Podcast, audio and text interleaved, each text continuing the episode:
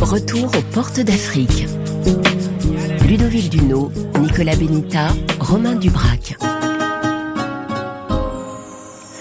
Bienvenue à bord de notre périple journalistique et littéraire autour de l'Afrique de grand port en grand port. Pendant quelques jours, nous revisitons ensemble cette aventure menée en 2003 avec le quotidien Le Figaro sur un voilier pour regarder le continent par la vie quotidienne et la fiction littéraire. CFAO Technologies, le voilier avec l'équipage à son bord, ont quitté Mombasa au Kenya pour continuer à descendre l'océan Indien.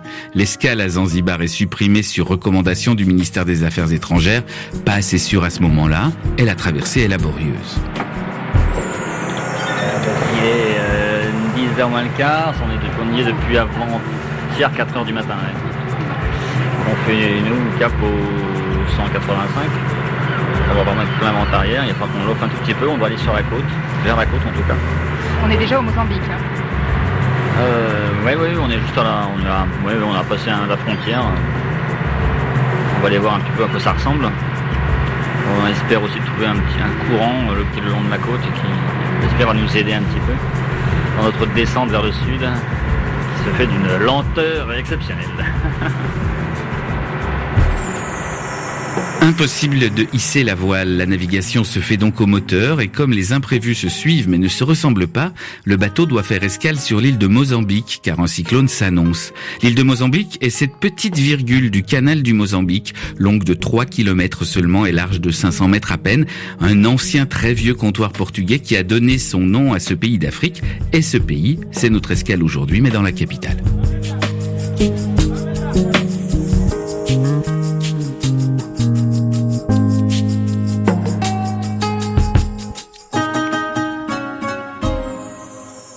Sandrine David, notre reporter embarqué, et le reste de l'équipage arrivent donc finalement à Maputo. Après s'être intéressée au recyclage des armes de la guerre civile en œuvre d'art, Sandrine se penche sur un des problèmes sensibles du pays à l'époque, le sida. Un problème toujours d'actualité, 17 ans après malheureusement, et ça, nous le verrons dans une dizaine de minutes. Mais tout de suite, avec la musique originale de Porte d'Afrique, nous remontons le temps, moi aussi, pour nous retrouver à Maputo autour du problème de la discrimination sociale qui touchait les séropositifs il y a une bonne quinzaine d'années.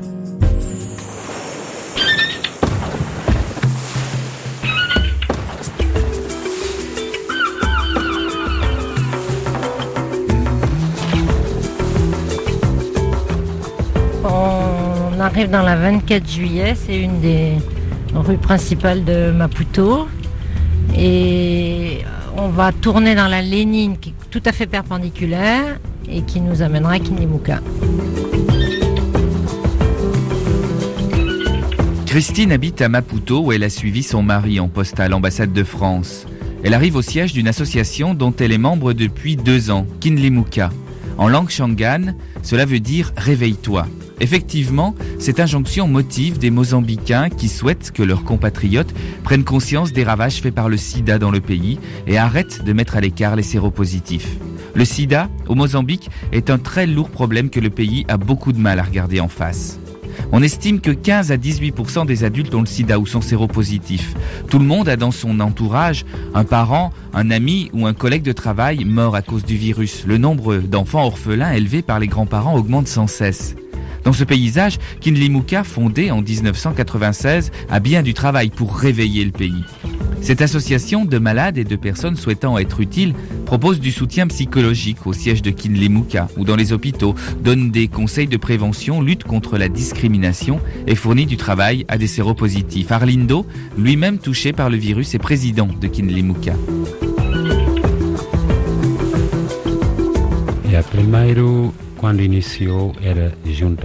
Alors au début, c'était vraiment pour se rassembler et puis pour essayer de voir quels étaient nos problèmes à nous, séropositifs.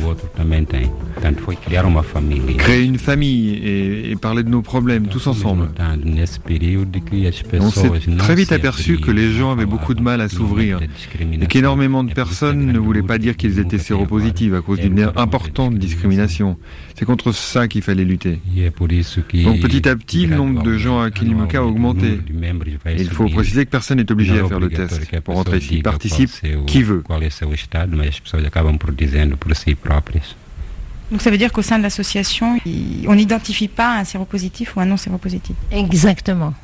Vous, Arlindo, comment vous expliquez, d'un point de vue personnel, que vous ayez eu euh, l'idée ou le désir de d'engager ce combat? Je pense que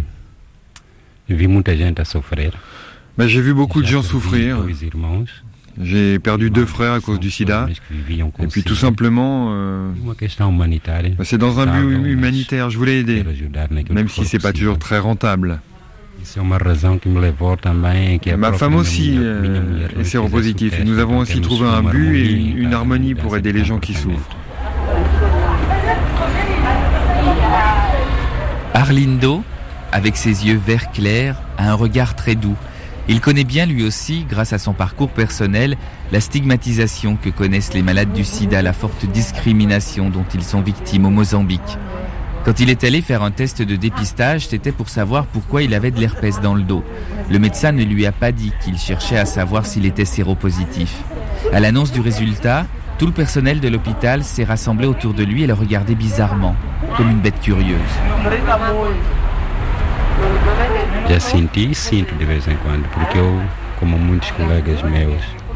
La plus grande discrimination que j'ai ressentie, c'est le jour où j'ai découvert ma séropositivité. Je suis allé à l'hôpital et le médecin m'a donné mes résultats et m'a demandé ah bah maintenant, qu'est-ce que vous voulez que je fasse? c'est tout. C'est ça, c'est quelque chose que j'ai vraiment très mal vécu. Comment on, lutte par rapport à, à ce regard. Je pense qu'on peut faire pression sur le gouvernement, puis faire en sorte que déjà, au niveau du gouvernement, les gens soient plus ouverts et ne fassent plus preuve de discrimination. Ça veut dire que le, combat de Kinlimuka est, est avant tout politique? C'est un combat social. et civil parce que nous faisons partie de la société civile. Il y a eu une réunion il y a quelques mois avec le président de la République, des ministres, des députés. Et puis euh, ici à Kilimuka, on a demandé si le sida n'était vraiment qu'une maladie de pauvre, ou bien est-ce que vraiment parmi les hommes politiques, euh, personne n'est séropositif C'est notre façon de combattre. Et puis de montrer les problèmes. Évidemment, cette maladie touche tout le monde. C'est un petit peu le message. Oui, cette maladie touche tout le monde, mais tout le monde ne le dit pas. Et Kilimuka voudrait que tout le monde en parle et qu'il n'y ait pas justement toute cette discrimination qu'il y a encore. Est-ce qu'il y a eu des, avancées, on peut dire des progrès par rapport à cette discrimination ou est-ce qu'il y a vraiment des résistances et des freins par rapport aux personnes euh, séropositives Oui, il y a eu des progrès, des, petits progrès, mais beaucoup reste à faire. Kilimuka essaie de montrer que les personnes malades et séropositifs sont utiles à la société. Et c'est pour ça que l'association a créé des programmes de subsistance qui permettent aux personnes concernées de vivre, de manger de façon normale. Reconnu par le gouvernement en 1998, Kinlimuka a bâti des projets qui donnent du travail à des séropositifs qui vivent très souvent dans une grande précarité matérielle. Ils sont rémunérés et exercent donc une activité professionnelle normale. Au siège même de l'association, Christine emmène Sandrine David voir un de ses projets. Alors c'est l'atelier de couture où les personnes travaillent pour faire des petits habits pour les enfants, beaucoup de tabliers, de choses pour la cuisine. Et puis ils ont fait 600 chemises pour les pompistes de Total. Et là ils ont une nouvelle commande de 500 chemises, tu vois, où il y a écrit Total sur la poche et Kinimuka sur la manche. Donc si tu vas dans les, euh, endroits, dans les stations d'essence, euh, ils ont tous cette chemise. Et Delvina Elle est coordenadora de corte et costura et os senhores aqui são implementadores. Donc Edelvina est la responsable de l'atelier de couture et les autres sont des couturiers ou couturières. Euh, et Delvina leur, montre. Il y en a qui font juste des petites choses et puis petit à petit ils apprennent. Moi j'aimerais bien savoir ce que Isabelle et Delvina pourraient nous dire sur, euh, sur la perception qu'a leur entourage euh, sur, sur leurs activités. Ça va gostar muito, porque está avançando mais para frente.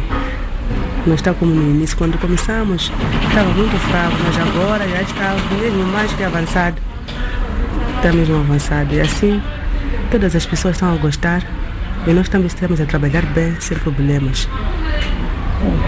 Elle dit que pour elle, c'est vraiment quelque chose de très important et que les, personnes qui viennent ici à Kinimuka pour se faire faire des, habits, tout le monde est, est, content de cet atelier de, couture. Au début, ça a été très dur de commencer et maintenant, elles se sentent bien euh, et elles sont contentes de faire ce travail. Ma question, c'était par rapport à leurs proches oui, je sais, mais... Non, non d'accord.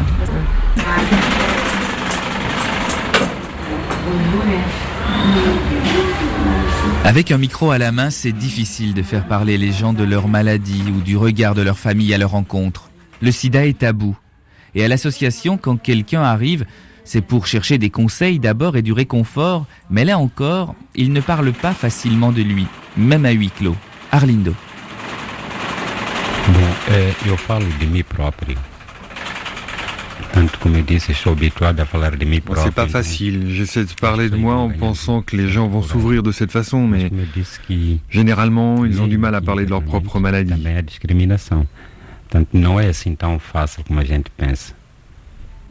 Comment vous l'expliquez? Bon, en fait, chaque personne est un cas particulier. on peut dire que beaucoup ont déjà souffert de discrimination au sein même de leur famille ou de leur entreprise. Alors ils sont contents d'être ici, mais ils n'ont pas vraiment envie de parler de leur maladie.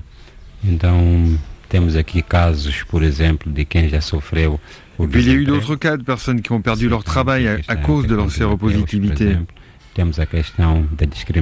Certains ont accordé des interviews, en particulier pour un, pour un journaliste qui a publié un livre en changeant complètement leurs propos. À tel point qu'une personne de Kinlimuka est en procès avec ce journaliste.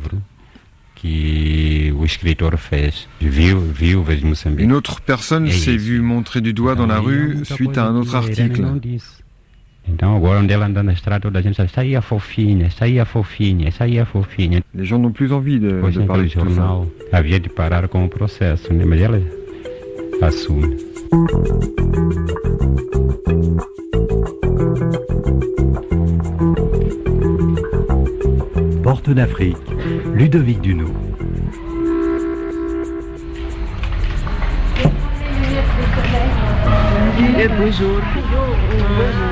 Et comme ça va Ça va et vous ah, Je vais bien, merci beaucoup. Ah, je n'ai pas les français.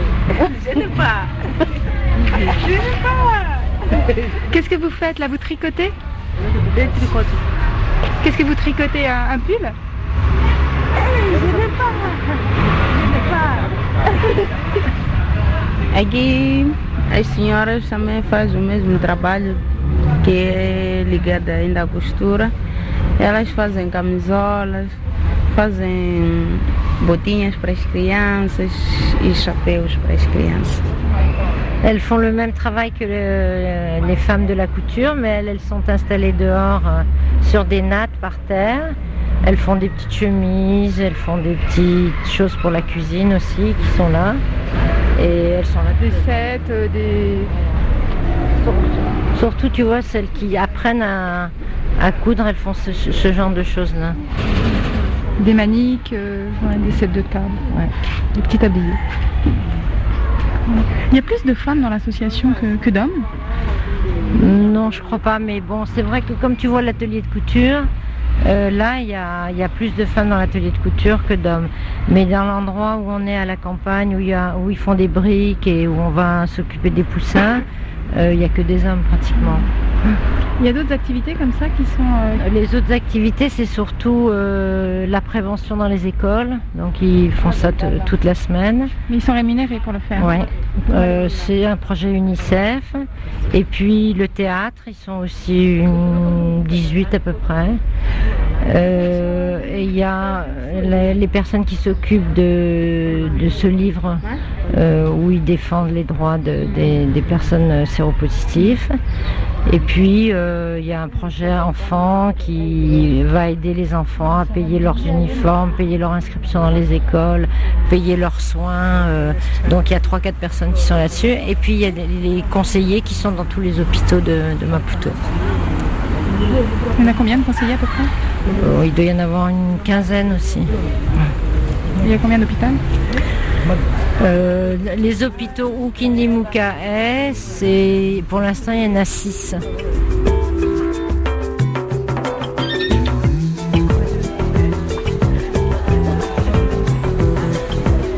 Kindlimuka, avec quelques 260 membres, est la plus grande association mozambicaine à venir en aide aux séropositifs. C'est la première à avoir vu le jour aussi dans le pays. Le poulailler, qui permet à plusieurs personnes d'avoir un travail, a été bâti avec l'aide de la coopération française.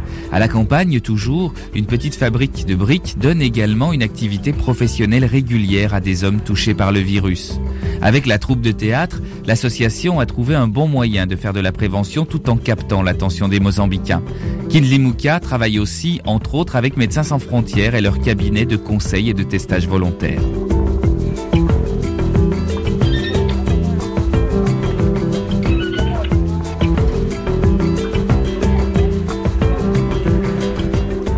Après l'appui psychologique, la prévention et la lutte contre la discrimination, un autre combat est à mener. Difficile celui-là aussi, c'est l'accès aux médicaments.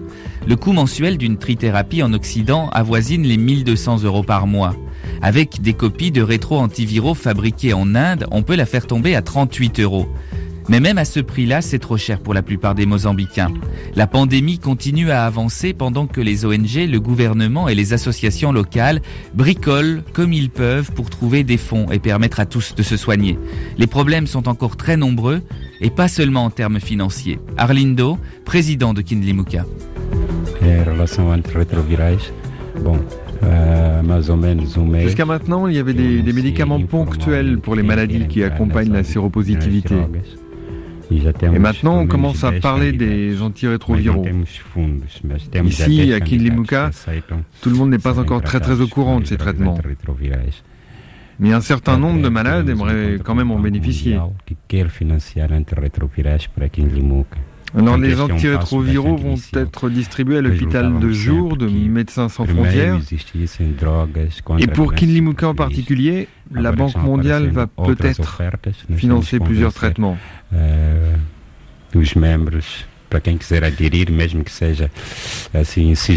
Pour l'instant, on attend quand même leur réponse. Ça veut dire que euh, les gens qui vont être euh, traités euh, ils vont, on, va les, on va les choisir comment, ces personnes? Est-ce qu'il y a un, problème euh, à ce niveau-là? Bon, ça va dépendre du poder clinique.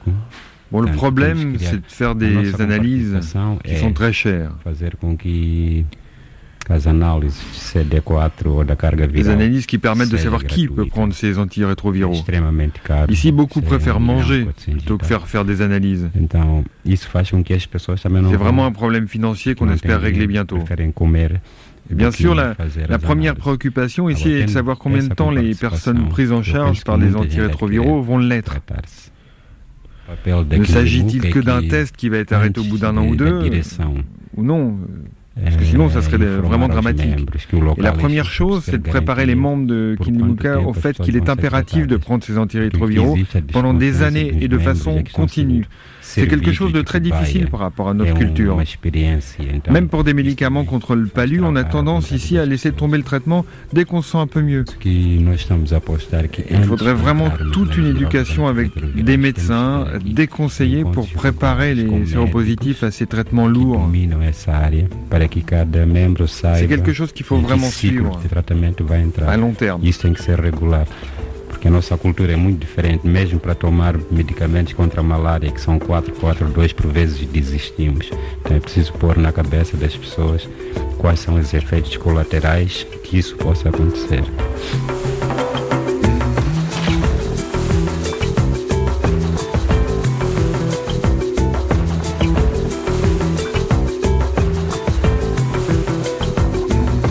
Retour de nos jours en 2020 avec toi Miguel Martins. On va se tutoyer car c'est ce qu'on fait tous les jours dans notre relation de travail. On ne va pas être hypocrite là-dessus à l'antenne.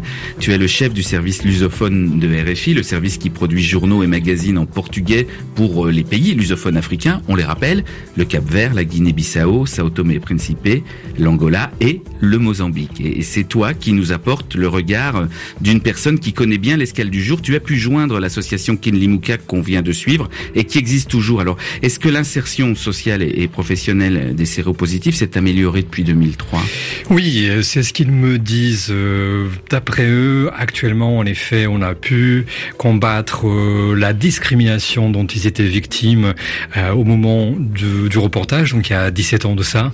Ça va mieux sur un plan sociétal. Il y a des choses qui se font. La société a un regard plus bienveillant, moins stigmatisant par rapport aux séropositifs notamment. Euh, il y a aussi une amélioration remarquable pour ce qui est de l'accès aux médicaments, aux antirétroviraux. L'association a pu continuer à mener son travail et à faire en sorte que euh, tout le monde puisse avoir ne serait-ce que l'accès aux, médicaments, pouvoir avoir une qualité de vie euh, acceptable. En revanche, elle est beaucoup moins riche sur un plan foisonnement d'activités. on avait pu en effet remarquer des ateliers euh, qui étaient organisés de, couture dans le domaine du BTP. Actuellement, euh, ils euh, se sont cantonnés à un rôle un peu plus modeste, notamment avec le soutien aux orphelins de familles séropositives. Et le sida est une question, un problème qui frappe toujours autant le Mozambique C'est vraiment conjoncturel en effet. Donc euh, il y a un taux de prévalence euh, de 13% actuellement, ce qui fait que le Mozambique est dans les cinq pays les plus touchés au monde. Donc c'est considérable et c'est aussi une donnée euh, valable pour toute la région australe africaine où le pays est inséré comme l'Afrique du Sud juste à côté, le Zimbabwe, le Malawi. Ce sont aussi des pays très très concernés par le sida. Donc il sera important qu'une association locale comme Kindle Puisse continuer à, faire ce qu'elle fait pour aider les séropositifs et leur insertion sociale, mais j'imagine qu'il y a toujours ce problème du nerf de la guerre, de l'argent, et ça doit pas être facile. Non, surtout que là, il y a en effet une, crise économique euh, réelle, il y a eu un désengagement certain de la part de bien des partenaires internationaux, tout ça aussi parce qu'il y a une méfiance, voire une défiance euh, vis-à-vis euh, du, pouvoir central et du Mozambique en général, parce que notamment on s'est aperçu que des sommes considérables avaient été cachées, euh, notamment au FMI, à la Banque mondiale, et euh, de fait, tous les principaux euh, partenaires internationaux se sont désengagés de l'aide au Mozambique. Je sais que cette association pouvait s'appuyer notamment sur le soutien d'associations internationales. je pense à une association catalane, donc espagnole, qui avait mené une action en 2010 avec eux. Désormais, c'est vraiment beaucoup moins évident, me dit-on, de pouvoir continuer à avoir autant de fonds pour faire vivre l'association avec autant d'activités que par le passé. Euh, cela dit, euh, voilà, il y a toujours 130 personnes environ qui continuent à travailler dans le but de promouvoir une amélioration de, de la vie des personnes séropositives au Mozambique. Merci Miguel pour cet éclairage aujourd'hui sur le sujet du jour. Je t'en prie.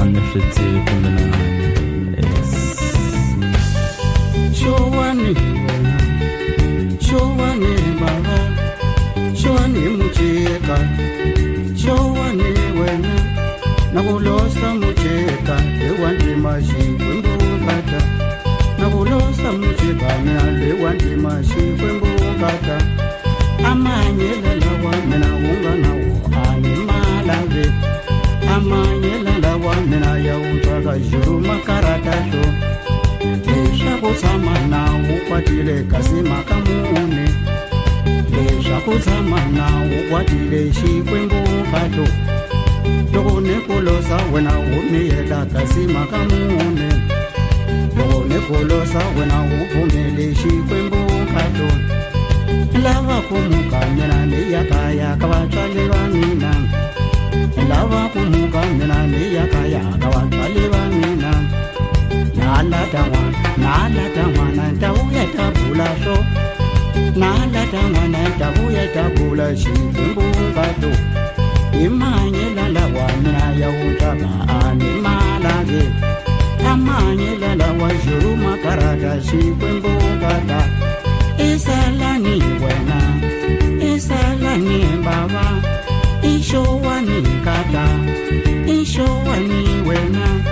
nakulosa muchikani adewa ndima xikwembu imakamuni kinza unizonza aukumina nikulwasa upumeli unikalutangeleni ingi haitivani na muka niyakayakava dwali kalizanjulezi ingi haidwali alokuhinga dali hina ingetitwala nikwelinkatsa levi utviju laku kasi hizi ni zaku nilila ambiwini ni hanya ambinyetwini nikwelinkatsa kasi hizi ni zaku manyelala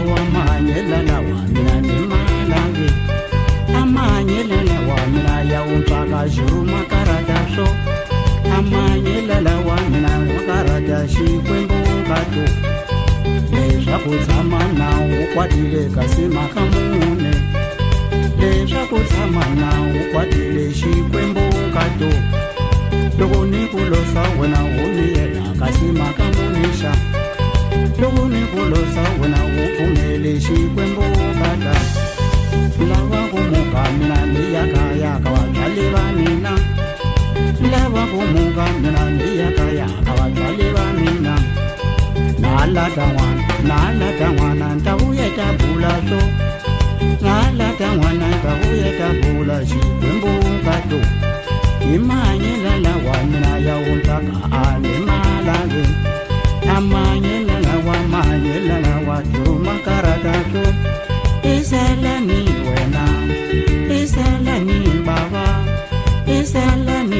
C'était Maboulou sur RFI. Vous nous suivez depuis une semaine désormais et vous savez que Porte d'Afrique était constitué de deux volets, l'un journalistique et l'autre littéraire. Un grand écrivain francophone devait rédiger une nouvelle inédite à chaque escale, publiée d'abord dans Le Figaro, puis éditée par Gallimard. Au Mozambique, à Maputo, c'est Jean-Christophe Ruffin qui débarque pour quatre jours seulement. Jean-Christophe Ruffin est l'un des auteurs francophones les plus populaires. Prix Goncourt du premier roman, puis prix Goncourt quelques années plus tard, prix Interallié également. C'est un auteur primé, mais surtout ses romans se vendent souvent en centaines de milliers d'exemplaires. C'est aussi un médecin, grande figure de l'humanitaire, qui fut un des principaux piliers de Médecins sans frontières, président de l'ONG Action contre la faim un temps, puis aujourd'hui président d'honneur. En 2003, quand il participe à Porte d'Afrique, il ne sait pas encore qu'un jour il sera ambassadeur de France au Sénégal et en Gambie et élu à l'Académie française. Alors pour Sandrine David, notre reporter, c'est pas facile alors d'avoir un peu de temps avec cet homme discret et attachant, mais à l'emploi du temps très chargé. Sitôt arrivé à Maputo, il donne des conférences, visite des dispensaires et des ONG, double casquette oblige, et puis se livrer pour nous expliquer un chemin aussi intime que son processus créatif, ce n'est pas vraiment dans le tempérament de cet homme finalement timide et qui tient à cultiver ses jardins secrets. En tout cas, quand Sandrine David a enfin un peu de temps avec lui, elle sait que cet écrivain a peut-être déjà un peu réfléchi à ce qu'il va écrire avant de poser le pied à Maputo, une ville qu'il connaît déjà.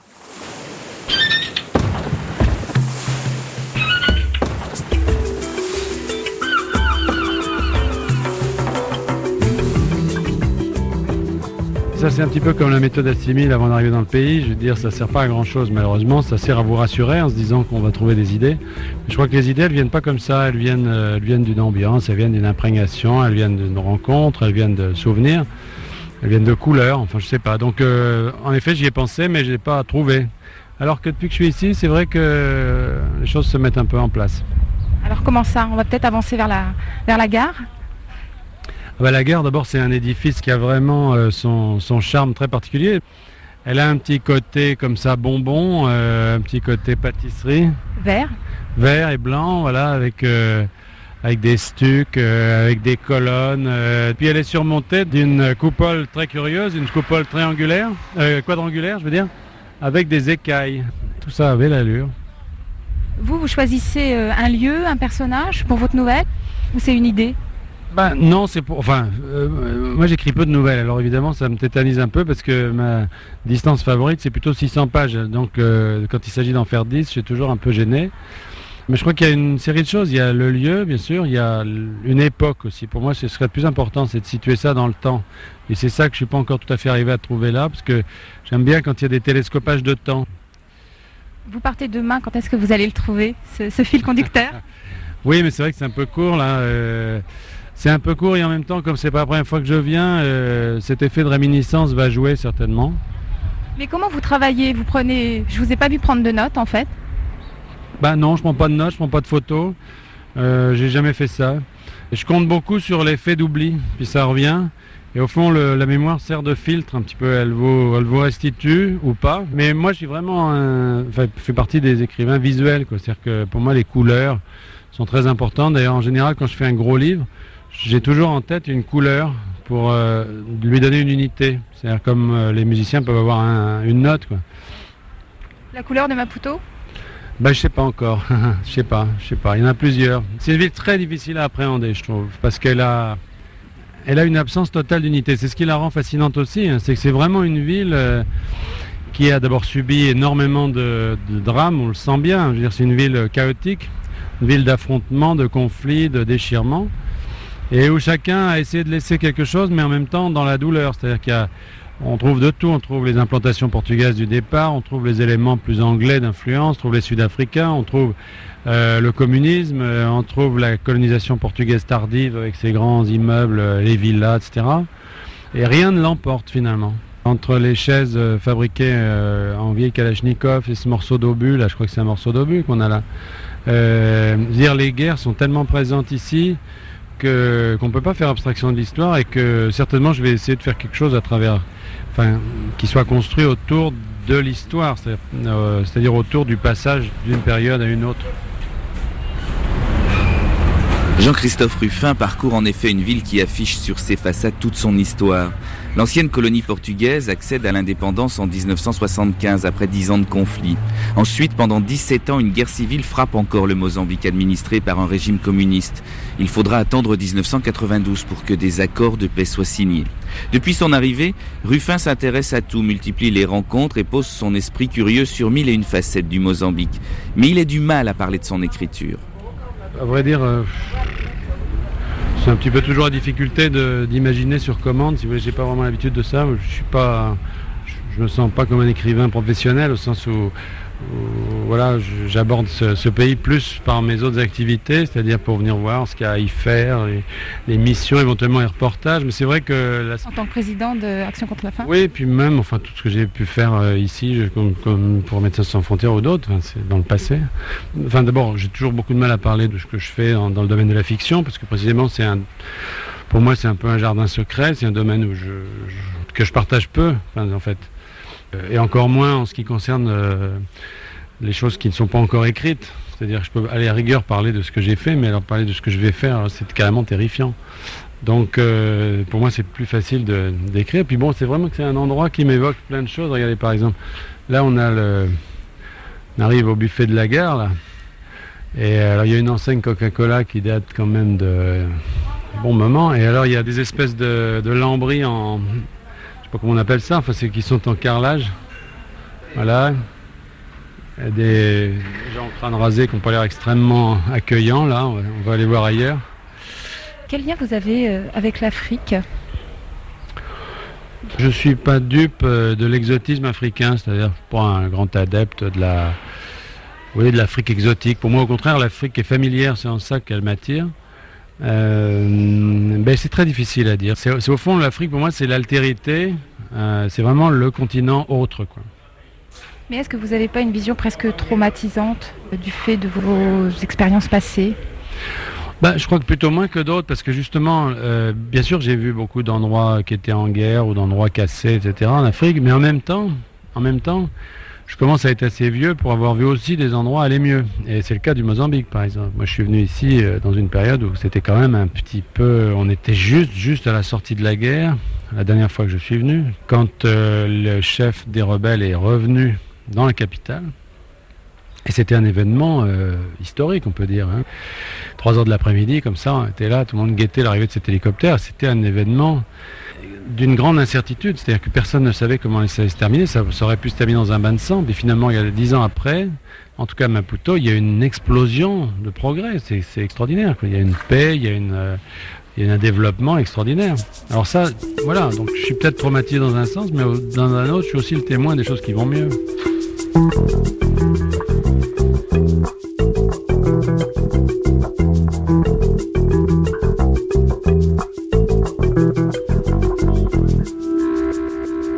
Porte d'Afrique, Ludovic Duno.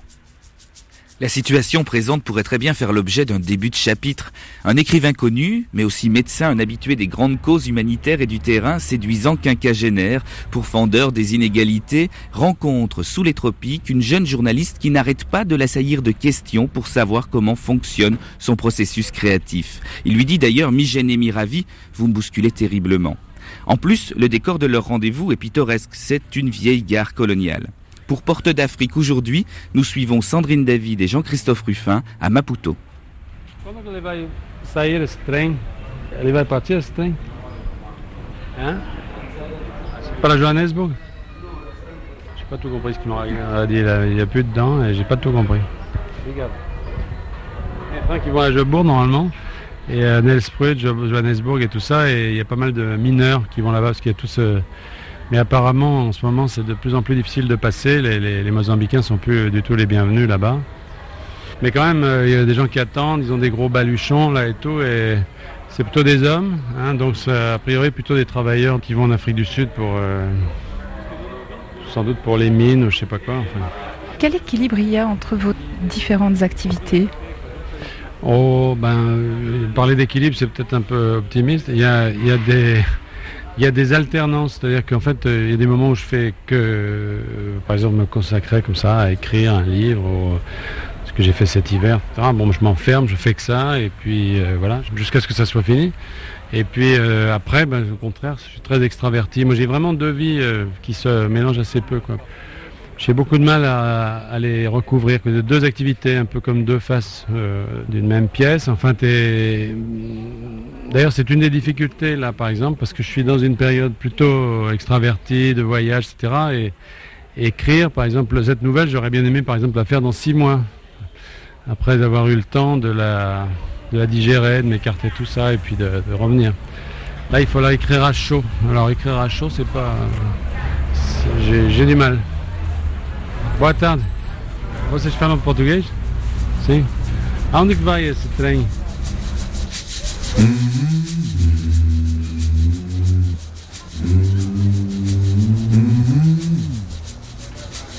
Connaître la langue, ça facilite vraiment euh, l'introduction dans, dans, une ville.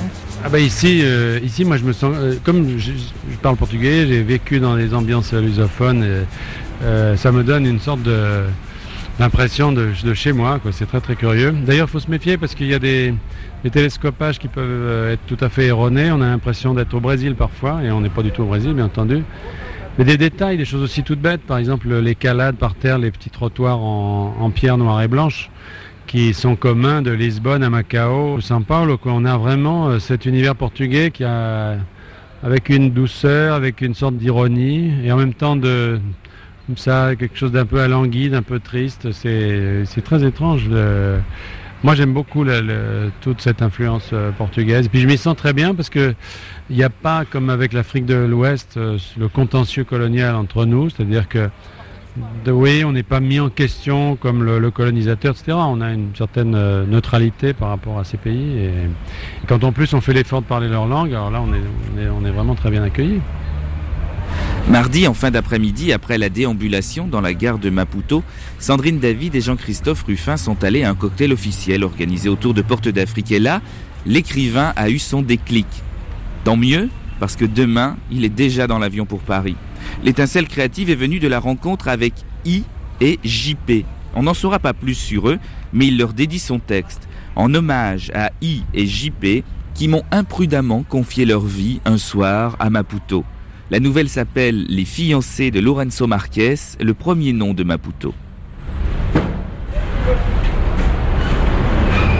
Nous avions accompli en Europe, avant de partir, cette cérémonie désuète qui, pour ne pas être un sacrement, n'en avait pas moins à nos yeux valeur d'engagement éternel. Nous étions fiancés. Sur le bastagage souillé de Cambouis, quand je pressais ta main, je sentais avec bonheur la bague à un diamant, petit comme nos moyens d'étudiants, mais aussi solide, brillant et incorruptible que notre amour. On est déjà mercredi. Quelques heures avant de prendre l'avion pour revenir en France, Jean-Christophe Ruffin part à Goba, à la frontière avec le Swaziland. Une dernière visite importante pour cet écrivain qui doit nourrir le texte qu'il va écrire. On est ici à l'arrière de Maputo et en fait on ne peut comprendre cette ville de Maputo qu'en référence à ce qu'il y a derrière parce que Maputo c'est une ville de passage, c'est une ville, c'est un port mais c'est une ville de sortie. C'est une ville qui est ouverte sur l'Afrique du Sud, sur le Transvaal et puis ici sur le Swaziland. Bon, sauf que cette frontière-ci est fermée. Alors c'est un petit peu curieux parce que la route euh, arrive sur une grille. Puis voilà, il ne se passe rien. Mais alors quand on se retourne, on voit en contrebas, effectivement, parce qu'ici on est sur des collines, on voit bien ce que c'est que Maputo, c'est-à-dire c'est vraiment le débouché d'une énorme région montagneuse et minière. Ça, ça va vous servir pour ce que vous allez écrire? Bah Oui, parce que je voudrais faire partir euh, la, nouvelle de là, parce que j'imagine justement... Euh, des retrouvailles comme ça d'un couple. Bon, lui euh, est revenu au Mozambique euh, où ils étaient déjà allés euh, trois fois. Enfin, et, il s'est installé là un peu plus en contrebas dans une de ces collines de rochers qui dominent justement les lacs et qui dominent Maputo. Lui, il est de quelle origine? Il a un nom? Bah, pas encore, on va voir, parce qu'il est né cette nuit, c'est encore un peu jeune. En fait, l'idée, ce sont des gens qui sont venus ici dans les années 60, en fait. C'est un couple qui s'est euh, fiancé ici, qui s'est fiancé et qui est venu ici, exactement, dans le cadre d'un voyage de noces ou d'un voyage comme ça d'amoureux. Et puis, euh, ils ont fait tout un parcours. Puis, ils sont arrivés ici à Lorenzo Marquez à l'époque. Et, euh, là, ils ont, décidé de se séparer. Ils ont décidé de se séparer et, finalement, je crois qu'ils se sont séparés au, plus fort de leur amour, finalement. et ils ont vécu chacun leur vie. Euh, et, finalement, ils, se revoient, enfin ils se reparlent, ils s'écrivent, et, euh, et, elle décide de le rejoindre. Et finalement, 40 ans après, ils se retrouvent ici. Alors ce qui est intéressant, c'est que, bon, moi j'ai rencontré euh, un couple comme ça pendant ce voyage, qui avait vécu ça, qui n'est pas le modèle directement de, la nouvelle, mais enfin qui, à travers sa vie, c'était très émouvant. Ce sont des gens qui, ont exactement vécu ça, c'est-à-dire qu'ils se sont fiancés en 63 et qui sont retrouvés en 2003. Euh, et il se trouve qu'elle est arrivée ici euh, en ayant lu un de mes livres, qu'elle a rapporté d'ailleurs, Rouge Brésil, et euh, elle a en quelque sorte fantasmé ce pays ici à travers le nom des plantes, des arbres, etc., qu'elle lisait dans mon livre. c'est quelque chose qui a été un déclic pour moi, et ça me permet, si, si, les choses se font comme je veux, de présenter un peu l'évolution du pays.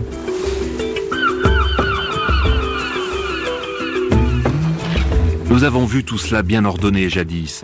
Les familles de colons proprettes, bien pieuses et bien blanches, et les noirs en apparence résignés à leur rôle de valtaille ou de bête de somme. À une lettre près, indigène devient indigne. Et c'est ici que tu l'as découvert.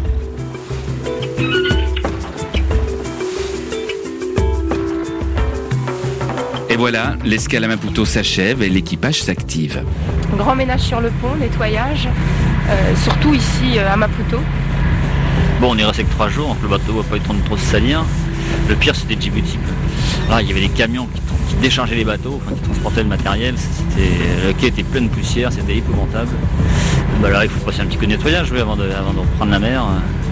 Après les visites quand même euh, des écoles, du Premier ministre C'est vrai qu'il y a dû y avoir une bonne cinquantaine de personnes, sinon plus à passer. Donc euh, tout le monde arrive avec ses chaussures euh, de l'extérieur. Donc forcément, il y a quelques traces. Je me voyais mal demander au Premier ministre d'enlever ses chaussures. C'est bon. il était un trou dans ses chaussettes.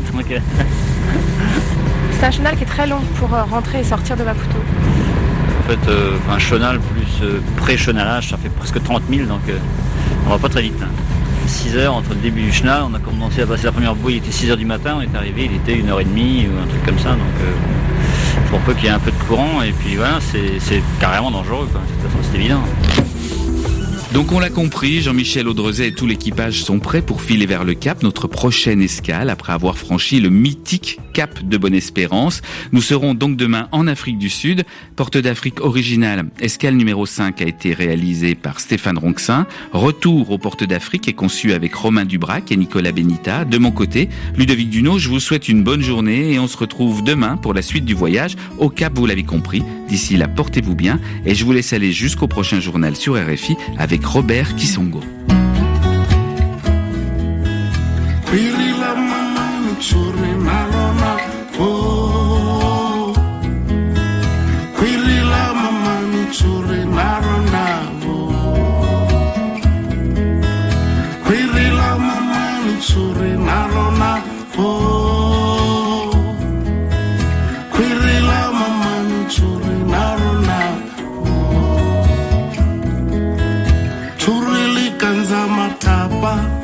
Likandzani switsamu likandza xinyalani likandzani timanga. Kambe ku dandzeni hinkwaswo a swi fani swi fana na wena mama. U tswalile swinene n'wana ni n'wana we mama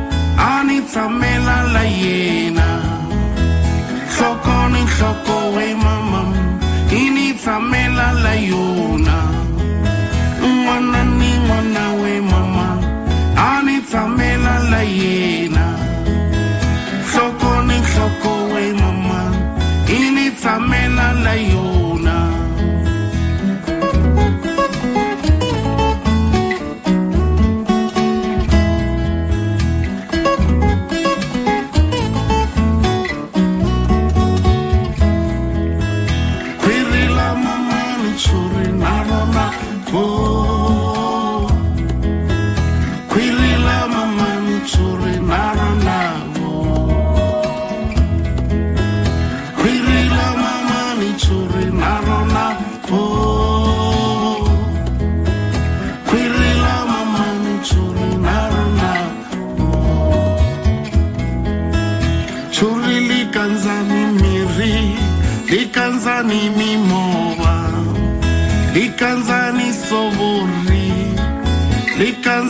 likanzani swigema kambe ku dandzeni hinkwaswo a swi fani swi fana na wena mama u tswalile swinene n'wana ni n'wana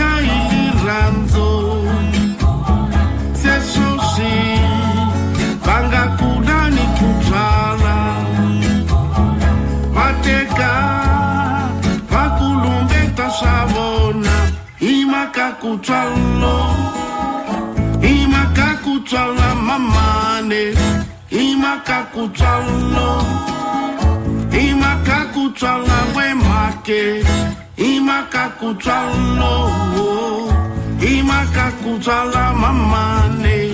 No macaco no y macaco la buen marque y macaco no y macaco la mamane.